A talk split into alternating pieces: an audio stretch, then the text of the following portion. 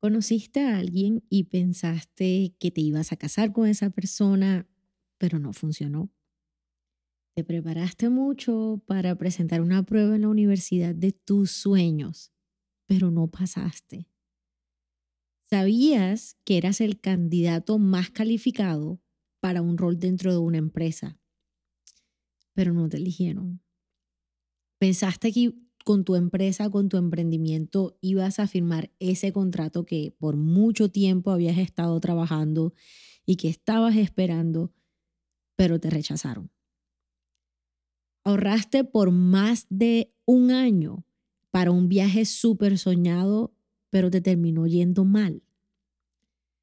Y es que así hay muchas historias que todos tenemos, pero que muchas veces callamos.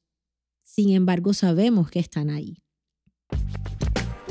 Hola, mi nombre es Linnea Arciniegas, tu host, y este es The Action Podcast.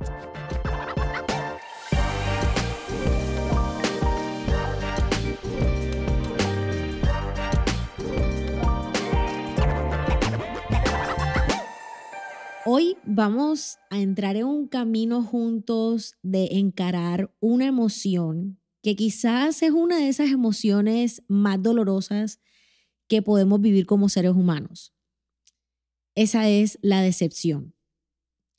Y vamos a descubrir juntos cinco pasos o cinco enseñanzas que podemos tener a través de la decepción y que nos van a ayudar a sobrepasar de simplemente evadir ese sentimiento, sino a aprender a convertir nuestras decepciones en experiencias transformadoras.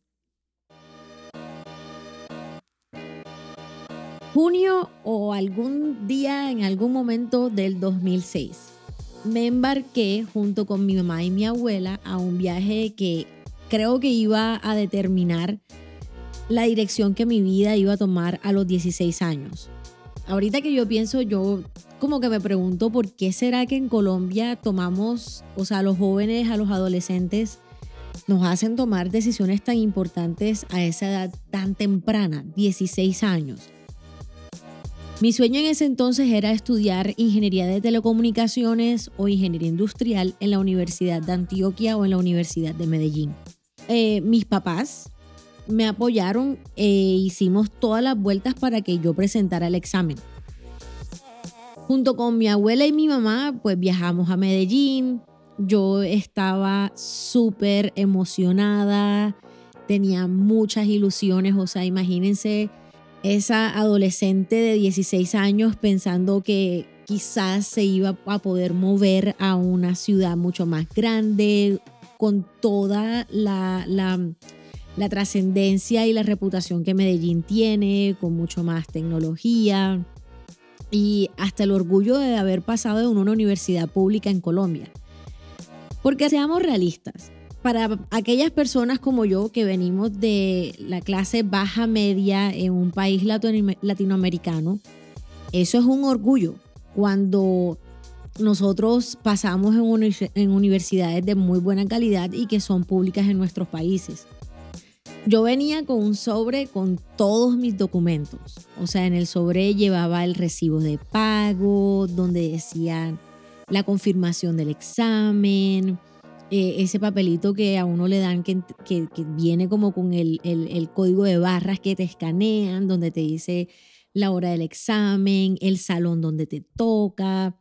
Tenía mi cédula, tenía todo para aquellas personas que quizás no son colombianas y no saben qué es la cédula, la cédula es como tu ID o tu documento de identidad. El hecho es que la noche anterior del examen, pues yo me aseguré de tener todo. Yo normalmente no saco la ropa que me voy a poner al día siguiente, no la preparo el día anterior, pero ese día lo hice y tenía todo justo en mi maleta, súper asegurado yo sabía que todo estaba ahí. Al día siguiente, cuando nos íbamos a la universidad súper temprano, mi mamá, mi abuelita y yo, revisé y efectivamente pues todo seguía en su lugar. Llegamos a la universidad, hicimos la fila. a todas las personas les pedían el documento de confirmación del examen junto con la cédula o el documento de identidad. Y yo, como ya me estaba, como ya estaba casi llegando a mi lugar, quise prepararme para cuando me tocara pues entrar enseguida. Y yo sorpresa cuando yo estoy abriendo el sobre que había revisado quién sabe cuántas veces, no estaba mi cédula. Sí. Yo no sé ni qué me dio. Miré a mi mamá, miré a mi abuelita con el temor más grande porque pensé que me iban a regañar. Les dije que la cédula no estaba. La persona que estaba en la entrada me dijo, tienes una hora más para entrar, así que si quieres, búscala, regresa, no tienes que hacer la fila, yo te dejo pasar y enseguida tomamos un taxi de regreso al hotel, la buscamos, ahí no estaba, regresamos a la universidad a ver si quizás me dejaban entrar, me dijeron que no, nos regresamos una vez más al hotel a buscar por tercera vez, no estaba. Y la agonía que yo sentía en ese momento porque pensaba y, lo único que yo pensaba en ese momento era como que se me está desvaneciendo mi futuro al frente de mis ojos. Esa agonía era inmensa. Finalmente llegamos nuevamente a la universidad. Milagrosamente me dejaron pasar. Ya me habían visto tres veces que había ido y regresado. La cédula no aparecía. Y iba como con una persona que me estaba escoltando. Corrimos, llegamos donde me tocaba, el, salón donde me tocaba hacer mi examen. Y justo cuando llegué con la persona que me acompañaba, que yo creo que era un ángel de la guardia en ese momento, nos dijeron que los exámenes de las personas que no se presentaban los recogían y los colocaban en una bolsa sellada. Y que justo habían acabado de recoger el examen que quedó en la única silla vacía de todo el salón, es decir, el mío. 16 años de edad, o sea, cómo Dios, la vida, yo no sé, el universo, le hace a uno esto. Dígame si o no, esto es demasiado injusto. Mi mamá me dijo las siguientes palabras. Y creo que esas palabras en ese momento tan crucial en el que sentí que la decepción, una de las decepciones más grandes de mi vida y en el que mi futuro quizás se me estaba desvaneciendo, mi mamá me dijo estas palabras. Te atreviste, viniste, te expusiste, tomaste un paso de fe, no funcionó, no importa, quizás eso no estaba en tu destino y en tu destino lo que está es algo mucho mejor. No te preocupes, sacúdete, pasa la página y sigue hacia adelante. Yo sé que eso suena muy bonito, ¿verdad? Y suena muy simple, pero es que cuando somos nosotros los que tenemos que encarnar ese dolor y esa decepción, ¿qué hacemos? Entonces, el día de hoy, este capítulo, pues nos va a ayudar a abrir nuestra mente, nuestro corazón, y a que podamos ver juntos la decepción a través del lente de la abundancia. Y lo primero que debemos hacer cuando estamos atravesando una situación en la que nos sentimos decepcionados es ver la decepción como una herramienta de resiliencia y perseverancia. No podemos dejar que la decepción mate la magia de la esperanza y la fe. En nuestros países latinos, ese es como un dicho que escuchamos en cualquier esquina. lo último que se pierde es la esperanza. Y esas palabras que me dijo mi mamá en ese momento creo que justamente eran eso. Pero en esos momentos donde nos sentimos decepcionados, donde sentimos que se nos está desvaneciendo una ilusión, sentimos que no tenemos una otra opción. Es el momento perfecto para abrir nuestro corazón y controlar nuestra mente a no dejar robarnos esa esperanza y esa fe de saber que nosotros somos merecedores de cosas buenas. Entonces, el primer paso para nosotros poder ver la decepción como una herramienta de resiliencia y perseverancia es justamente eso. No podemos dejar matarnos nuestra fe ni nuestra esperanza. Nuevamente, yo sé que de pronto tú estando escuchando este podcast, escuchando este episodio, me podrás decir como, Linei, eso suena muy bonito, pero es que tú no sabes por lo que yo he pasado. Y yo te quiero decir, sí, quizás yo no sé lo que tú has pasado, pero a través de las decepciones personales que yo he pasado, he podido aprender que la resiliencia y la perseverancia son simplemente actitudes que como ser humanos nosotros vamos encarnando y vamos fortaleciendo cuando esa magia de la esperanza y la fe no dejamos que la decepción no las mate. Eso me lleva a poder compartirte el punto número dos. Y es que nosotros podemos aprender a ver la decepción como una herramienta de guianza.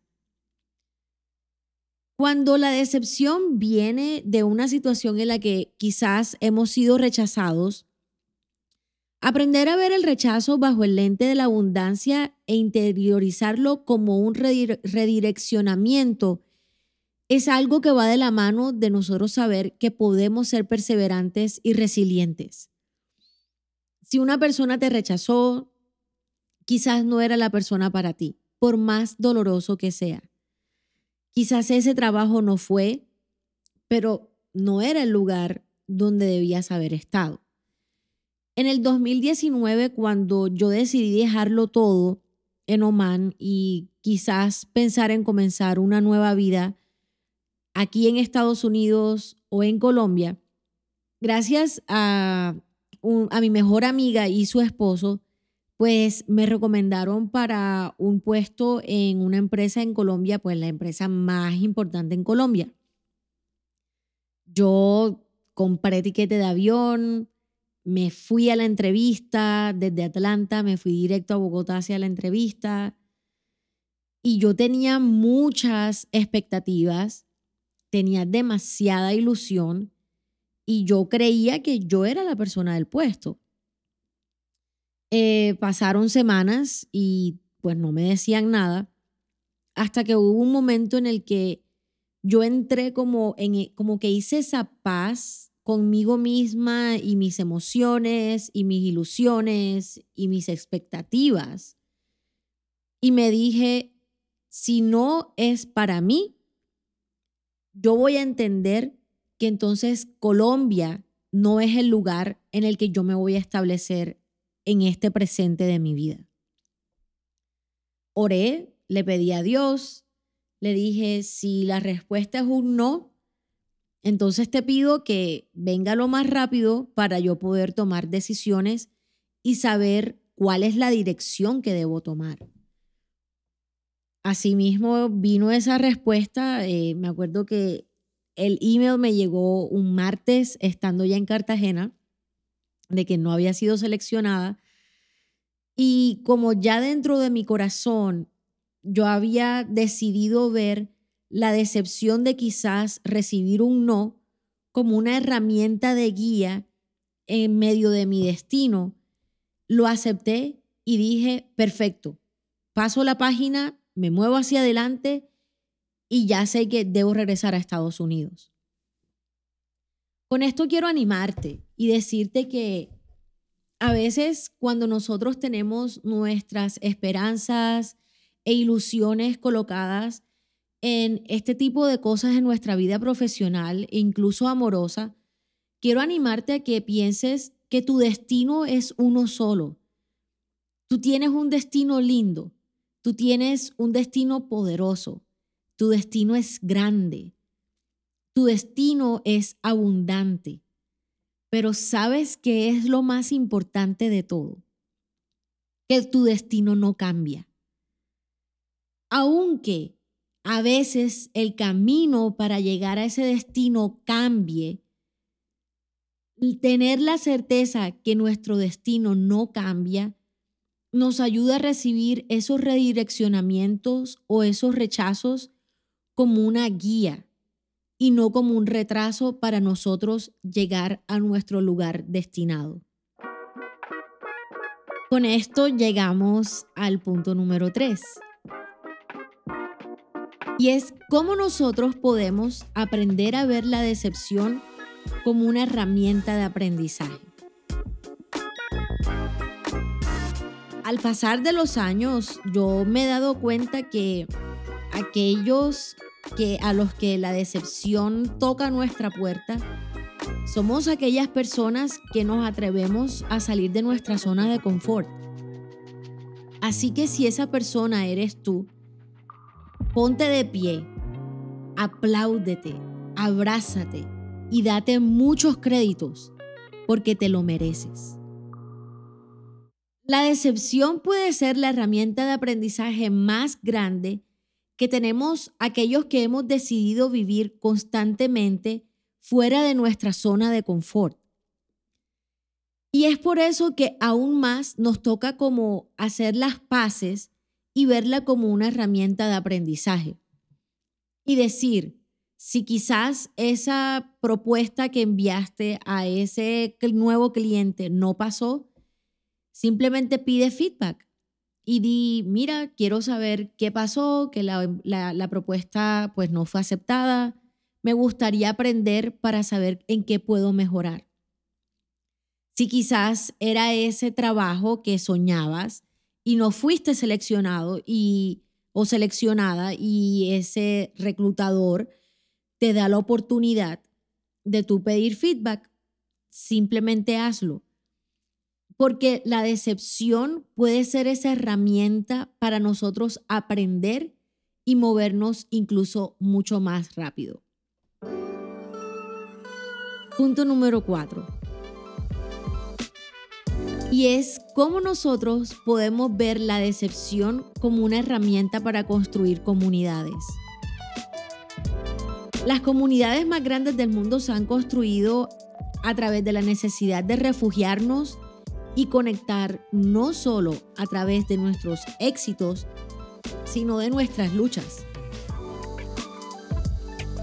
La decepción que vivimos como seres humanos puede ser una herramienta para construir comunidades más fuertes, comunidades más vulnerables, comunidades más reales, donde podemos aceptarnos todos a través de nuestro dolor, y respetarnos y amarnos mutuamente simplemente por quienes somos, porque somos seres humanos.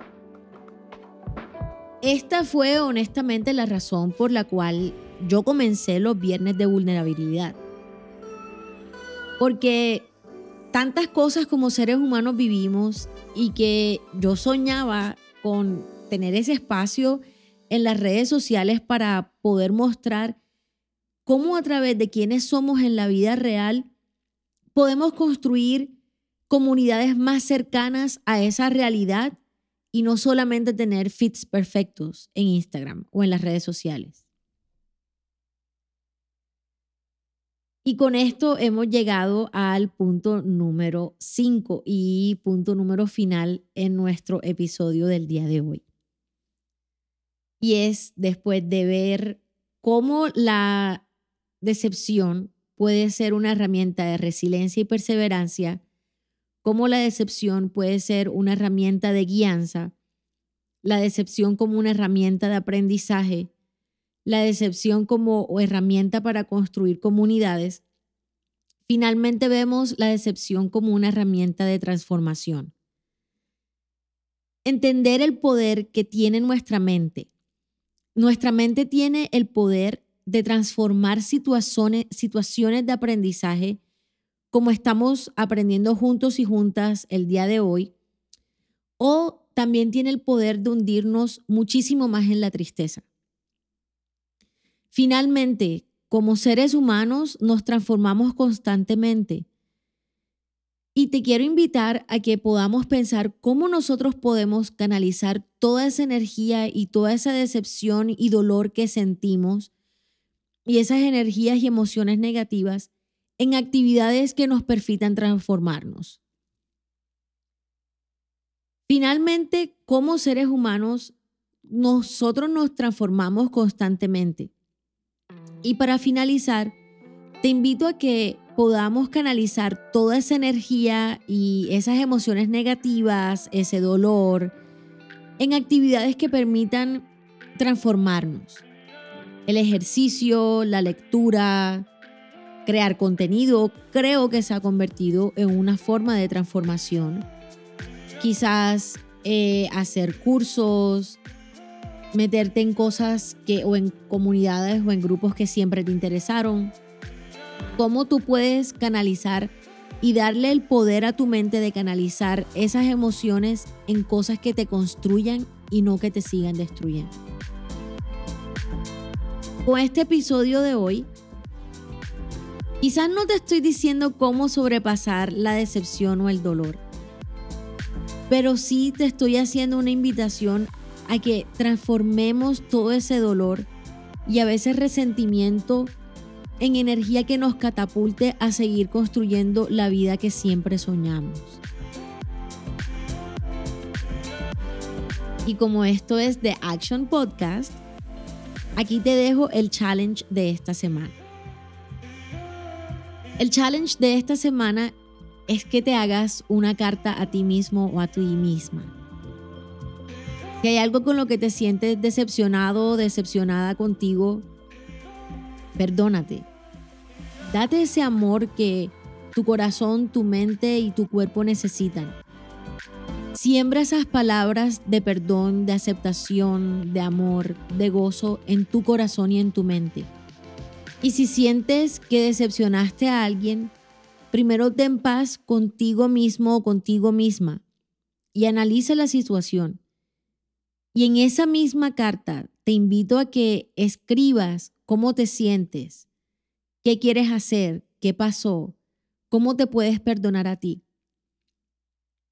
Pero que esa sea una carta en la que tú puedas plasmar tus emociones, pero al mismo tiempo que creas, crees un plan de acción en cómo tú puedes con esta forma nueva de ver la decepción desde la abundancia, poderla utilizar para herramientas que te hagan más resiliente o perseverante, que te hagan ver la decepción como esa herramienta que te está dando una nueva guianza en tu vida. Que puedas ver la decepción como esa herramienta que te está enseñando algo nuevo poder ver la decepción como esa herramienta que te va a hacer conectar con otro tipo de comunidades. Y finalmente, ver la decepción como esa herramienta que te está transformando en tu nueva versión.